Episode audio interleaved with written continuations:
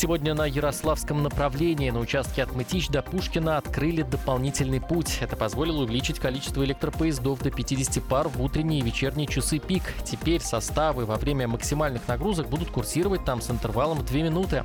Это абсолютный рекорд в мире по интенсивности пригородного сообщения. О достижениях строителей и железнодорожников рассказал начальник Московской железной дороги Михаил Глазков. Была проделана серьезная работа строительным комплексом, железнодорожниками, правительством Москвы. Были полностью реконструированы части остановочных пунктов, платформ. Построены 4 новых моста, 6 новых путепроводов. Обновлена пассажирская инфраструктура не только с точки зрения платформ и остановочных пунктов, но в том числе это и подходы к остановочным пунктам на радиусе полтора километров, чтобы нашим пассажирам было удобно по словам начальника Московской железной дороги, за короткие сроки были также реконструированы станции Москва-Пассажирская, Ярославская, Лосиноостровская, Мытищи и Пушкина. В Мытищах возвели новую двухуровневую путепроводную развязку.